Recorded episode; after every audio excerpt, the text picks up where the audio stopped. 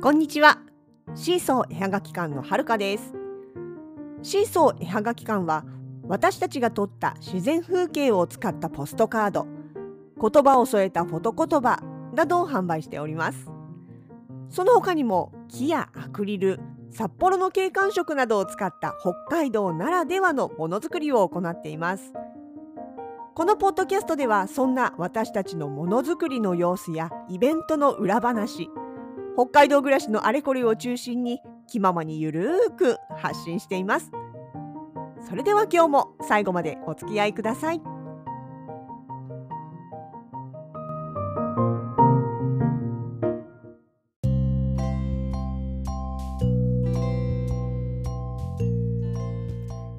2023年9月の6日水曜日。今夜も雨が降っております。最近夜中の雨が多いような気がしますしかも強いやつ、まあ、今回なんか台風が近づいてるとかっていう話もあるのでね季節柄そういう感じなのかなとも思いますけれどもなんかね私の中で昔から雨は夜が多いというのがあります。いや実際はそんなことないんだと思いますよ。なんだけどそうなんでそう思ってるかっていうと多分ねあのもう随分昔ですけどまだまだ20代の前半だった頃にあの私トラックの運転の仕事をしていたことがあるんですね。でえっ、とまあ主に夜中の便だったんです。夜中に、えー、食品工場とかから、えっ、と、別の工場までコンビニの弁当ですね配送センターまでです工場から配送センターまでコンビニのお弁当を運ぶのをやってる会社だったんですね。でまあそのあの運ぶののまあ何ですかねあの瓶をトラックを運転してたわけですよ。まあ当時の私の免許だったらあの4トントラックが運転できたんでそれを運転してねその毎晩荷物を運んでいたんですよ。でやっぱりほら荷物運びといいますかねあの自分の運転する時間帯ってなると天気って気になるじゃないですか。雨の日はやっぱりちょっとね見通しでの視界が悪かったりとかその荷物を運び入れたり下ろしたりする時に濡れたりとかっていうのがあるからできれば雨には当たりたくない。でそうその頃同時に夜中のトラックプラス朝一あの市場の方でいわゆる鮮魚の市場ですよねあの卸売市場の中でのあのトラックの仕事別の会社なんですけどもう同時にやってたことがあるんですよ。だからトラック2個掛け持ち状態ね。っていう時もあってでますもちろん魚市場魚市場の方になるとなおのこと荷物をこうトラックに積み込む時に明らかに屋外に出なきゃいけないから降ってたら濡れるんですよ。だからやっぱ天気は気になるのね。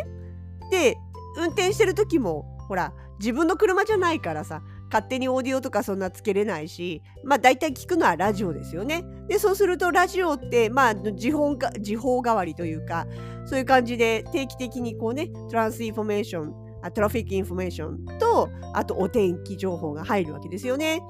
30分ごととか1時間ごととか番組の途中途中でね。でそこで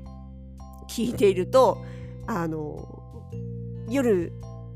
あの雨が降る夕方から夜に夜半にかけて雨が降るでしょう朝なんかね聞いてるとね夜半にかけて雨が降るでしょうおだのお帰りが遅くなる方は傘をお持ちになってお出かけくださいなんて爽やかな声で言うわけですよね。とかあと夜の時間帯になると、えー、この雨は夜半過ぎまで続きましてとかね明け方には止むでしょうってこうまた爽やかに言うわけですよ。明け方には止むの。夜には降り出すから夜遅い人は気をつけてねって言ってくれるの。夜中に降って朝には上がるの。だから日中は雨に当たらないけど夜動いている私たちはもろに当たるわけですよ。降り出しも。で仕事が終わる頃に雨が上がるみたいなね。それをねあのあの明日お出かけの時間帯には雨は上がってると思いますとかってねこう言われるとその時間じゃ遅いんだよねってこう思っちゃうわけです。もちろんね世の中の大多数の人がどの時間に動いてるかと考えたらですよそれは多い方に合わせた言い方をするんだから全然当然ラジオの人の言い方は全然普通なんですけどこうねへそ曲がりのしかも少数派の時間帯に働いてる私としてはちまたかなんで夜ばっかり降るのよ？っていう気持ちになってしまったわけです。でもねいやだから気にしてるからって言えばそれまでなんですけど本当にでもその頃の感覚としてはいや季節関係なくですよ冬でも夏でも秋でも春でも関係なくなんか降るのって夜中が多かった気がするんですよね。ああのトラックの運転やってたの20代なんでまだその当時北海道来てません。あの関東地方です。南関東それこそ横浜とか川崎とかあの辺に住んでた頃の話です。だからそのお天気のあの話もね関東の話ということになるんですけどもね。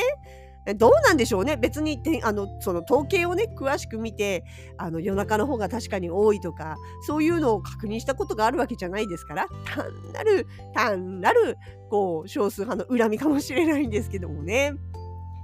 まあ雨言うてもねそうあのぬるい雨だったらいいですよ。例えばそうそれこそ関東圏だったらまあそうだな5月ぐらいから台風の終わる9月ぐらいまでは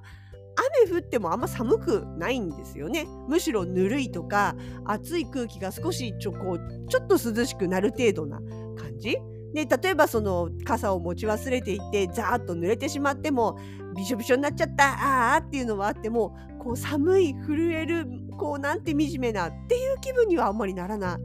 かったんですよね。で高校ぐらいまではね結構雨なんかも好きで傘持っててもちょろちょろっと雨ぐらいだったらわざとささないで歩いてみたりとかねそんなくらいの余裕があったんですよ気持ち的に。まあね濡れてもまあ乾くしみたいなねあの寒くもないしねいう感じだったのがいつからでしょうかね雨濡れるのほんと嫌になったんですよ。仕事の時に濡れるのが嫌だったっていうよりかはやっぱり北海道来てからですかね。あのー、北海道の雨、まほぼほぼ年中冷たいんですよ。夏ね、うん、本当の真夏。それこそ7月の後半から8月の中盤までの、まあ、いわゆる夏休み期間ぐらい。その頃ぐらいの気温があればまあ多少雨に濡れたところでああちょっと気持ちいいなぐらいに済むかもしれないんですけど。だってねほら毎年夏になったらさ私たち最近滝のすずらん公園でさワークショップやってるわけですよ。夏休み期間。で一番暑い時期なわけですよ。やっぱり時によっては途中から雨が降ったりする。でその雨をやった雨だこれはこれで気持ちいいぜって思うかっていうとどっちかっていうとなんかこうねまあお客さん少なくなっちゃうせいもありますけども気分的にもこうちょっとドヨーンとしちゃうっていうかね決して濡れに行きたいとは思わないみたいなねなんでしょうね。さすがにね今年くらいこの猛暑酷暑が続くとその中で降ってくれる雨に関して言えばまあ多少はねちょっと喜びを感じるというかあこのぬるさだったらこう哀れな気持ちにならなくて済むっていうかそんな風に思ったこともありましたけどまあそれもやっぱり限定的ですよね。なんていうかこう雨一つにこんなに気持ちが変わるんだって思います。まあ、あと北海道来てから雨嫌だなって思うようになったのはやっぱ写真撮ってるようになったこともあるかもしれないですね。いやもちろんね雨の日は雨の日の情緒ってありますしあの水玉だったり雫だったりっていうその雨ならではのまあ、じゃないと出てこないものとかっていうのもありますのでね必ずしも悪いわけじゃないんだけどやっぱり雨の日ってどうしても全体が暗くなるじゃないですか。ね、太陽が出てる時と違ってどうしても薄暗い感じになってしまう。でそうすると例えば自然の花の色とかっていうのはどうしてもくすんでしまう。やっぱり太陽の光に当たってる時の方が全然明るくて色鮮やかで生き生きとして見えるっていうまあ、傾向にあるというかねまあ私の中の気持ちなのかもしれないんだけどっていうのがあって雨の日は雨の日の取り方があるというのは頭で分かっていてもファインダー覗いた時にワクワクするしないんですよなかなか。まあ真黒好きだし雨の雫取るの好きだからそういう意味ではまああれなんだけどでもどうせだったら雨じゃなくて朝露がいいんですよね。朝露が太陽昇ってきてキラキラ光が当たってキラキラしてるっていうのは好きなんだけどもうんテンション上がらないってやつですよね。やっぱりねファインダー中覗いててワクワクしなかったらなんかこう出来上がった写真もワクワクしないんですよね。これずいぶん昔にカメラマン友達の人に言われたんだけどあのなんかねそう私がダーッと一回撮ってきた写真をこれ撮ってきたのって見せた時にこれさってあのシャッターを押す時になんかワクワクしてから撮ってるかいってなんか今回の一連のやつってなんかそういう感じがしないんだよねって言われた時があって確かにその時はあのやっぱり雨降っちゃって天気があんまり良くなくってなんか何を見てもうんいまいちだなでもせっかく来たからとりあえず撮っとくかぐらいな感じで撮ってた時だったんでやっぱそういうのって分かっちゃうよねってうん伝わるよねみたいなこともありましてねだから、うん、今あの撮りに行ってすっごい楽しみに撮りに行った時でも天気が悪かったりとかするともう無理に撮るのはやめました。無理やりなんかこうせっかく来たんだからこんなんでもとりあえず取っとくかみたいな時って結局いいもの取れないから。それも無理するのはやめた。あ雨降ってきちゃったから私車で待ってるわみたいなね。ほのかさんはほのかさんでねちゃんとあの雨をワクワクしながら取れる人なんで、まあ、全然出て行って取取りに行ったりはするんですけどね。私はもうときめかない時は無理に出ない。っていうようなことをやったりします。まあ今年一回ね、あの、スズランのついでにあの、菜の花行った時、どっしゃぶりにあって、久しぶりに頭の先からつま先までびしょ濡れになって、その時カメラ持ち出しましたけど、あれはあれでまあ久しぶりに楽しかったかな。たまにはそういうのもいいんですけどね。まあでも、うん、雨の日は、そう、そんな感じで写真もテンションが上がらない。かね。しかもそう濡れるとね、本当になんかみすぼらしい気分になるっていうかね、なんでしょうね。うん、なんか、うん、メンタル弱いっすね。そうそう、打たれ弱いのかもしれません。雨にも。まあそんな感じで、うん、でも本当にね、暑かった夏から本当にここのところ強い雨続いててね、あの夜中ほのかさんとかあた寝てたりする時に、まあ、寝る前に私とかが見てあすごい雨だなとか思いながら寝たりしてで朝になると上がってて ほらやっぱり夜中の方が降ってんじゃん。そう朝になると上がってたりとかしてえー、昨日の夜そんなに雨降ったの？みたいな。でもう駐車場を見るとあの家の裏側のね花壇とかにあるような土が流れ出して駐車場に流れ出した跡があるんですよ。つまりその庭と駐車場を仕切ってる仕切りの部分を越えて水が溢れてたでその溢れた水が土を運び出したっていう跡がくっきりと残ってるようなねそんな大雨が何回もありますからね。いやだから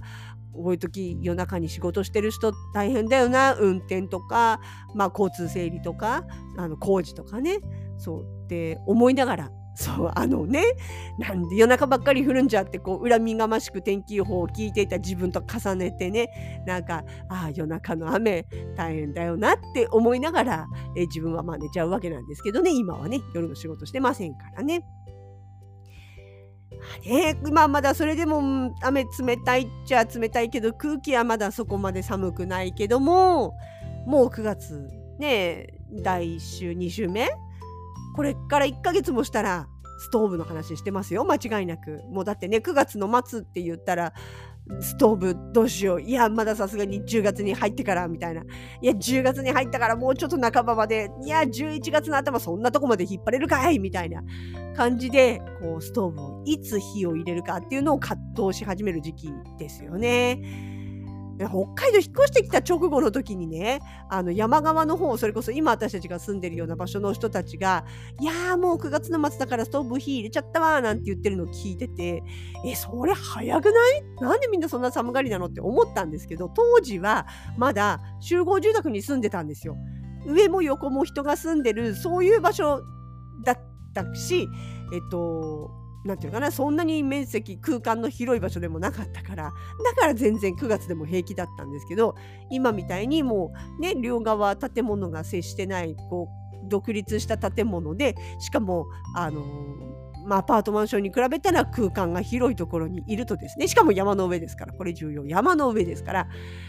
9月の末になったらねヘアストーブって言い始めます間違いなく。ね、ちょっとね、一回つけちゃうともうね、戻れなくなっちゃうから、どこまで我慢できるか。これは毎年みんなの話題と課題ですね。さあ、今年はね、夏暑かった分、いつまでこう、頑張れ 頑張れるかなというところではありますけど、まあ、1ヶ月後はきっとそんな話をしてるんじゃないかなと思います。そんな時期になると本当に夜中の雨も辛いので雨ほどほどに夜中も昼間も平等に降っててくれた方がいいかな？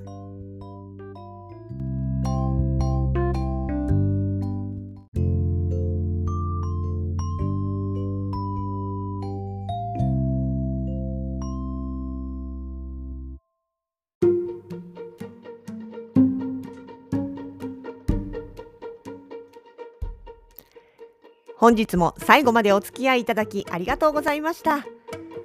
シーソー絵はがき館では主に対面販売委託ウェブショップなどで作品を販売しています。直近の出店情報は Twitter、Facebook ページ、Instagram など各 SNS で発信をしています。ポッドキャストへのご感想もお気軽にコメントしてください。ウェブショップのアドレスは概要欄に載せてあります。どうぞ合わせてご利用ください。それではまた。次のエピソードでお目にかかります。